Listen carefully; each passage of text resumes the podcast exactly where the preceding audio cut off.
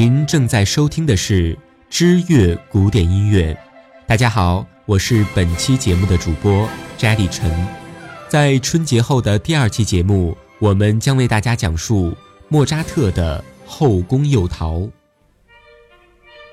莫扎特的三幕喜剧《后宫诱逃》，编剧是斯泰法尼。本剧于1782年7月16号在维也纳的布尔格剧院首演，便是万人空巷，轰动一时。这部歌剧不论从纯粹的音乐，还是从歌剧角度来看，都是莫扎特的巅峰创作之一。可以说，这是他第一部成功的喜剧。这部歌剧其实是莫扎特接受奥地利国王约瑟夫二世的委托而创作的。约瑟夫二世之所以这么做，是为了鼓励本国作曲家用德文来创作歌剧，从而取代意大利语歌剧在本国歌剧舞台上的统治地位。《后宫诱逃》就是这次应招尝试的产物。它之所以能这么成功，因为莫扎特采用了意大利音乐形式搭配德文剧本的办法。基本上，它是一部说唱剧，这是当时流行的一种德语轻歌剧。用口语对白来取代歌剧惯用的宣叙调，再加上剧情跌宕起伏，自然受到了大众的追捧。剧情大致是，在一千六百年左右的东方，西班牙贵族贝尔蒙特要从土耳其国王帕夏苏丹的后宫救出自己的爱人康斯坦斯，前仆人布隆德以及自己的男友彼得奥利仗义援手。但他们的越狱计划被后宫守卫奥斯明识破，眼看这些苦命的人就要身首异处，千钧一发之际，国王帕夏却释放他们，给了他们自由。《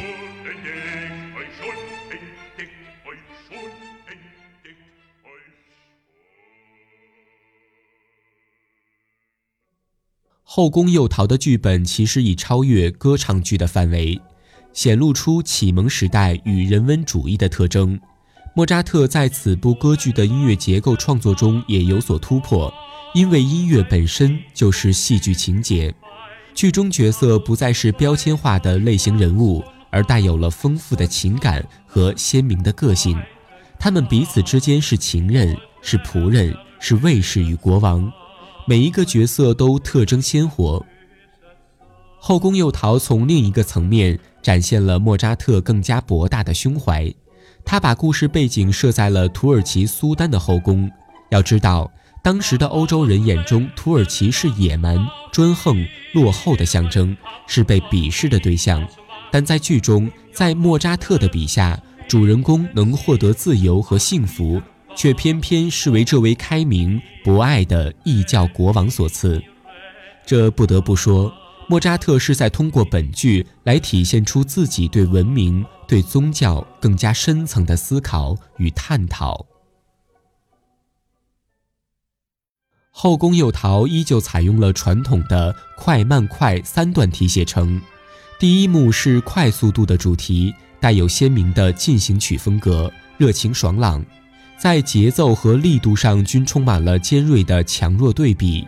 通过序曲。就能让观众明白，这将是一部情节跌宕起伏，但最终会大团圆的喜剧。因为旋律中蕴含漫无节制的欢快气质，而众多特殊打击乐器的加入，也凸显了本剧的异国情调和东方风味。序曲的中段转为抒情而缓慢的行板。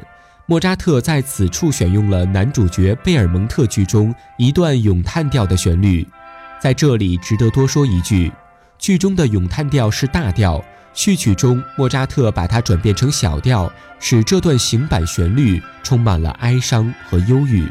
序曲尾声部分重新回到了第一段素材，再次显现出炙热而欢快的气氛。然而，莫扎特并没有把这首序曲安插一个传统的结尾，而是配以一段轻盈明快的旋律，直接进入歌剧的第一场。所以，这部序曲若被单独演奏，通常在结束部要加上德国作曲家安德烈特别为他补写的一个九十三小节的尾声，因为这样才能算一首完整的序曲。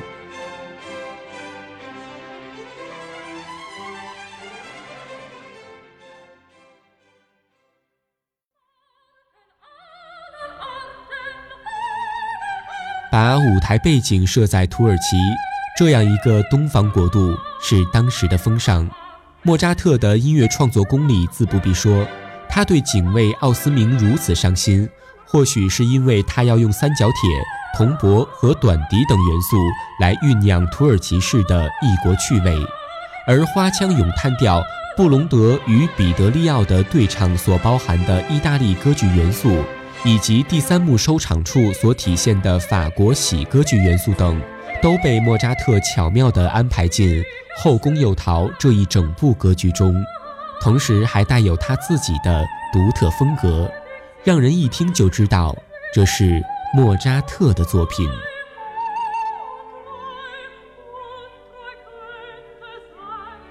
好了，以上就是本期节目的全部内容。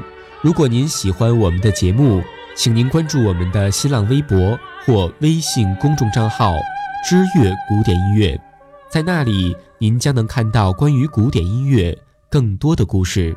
感谢您的聆听，我们下期节目再见。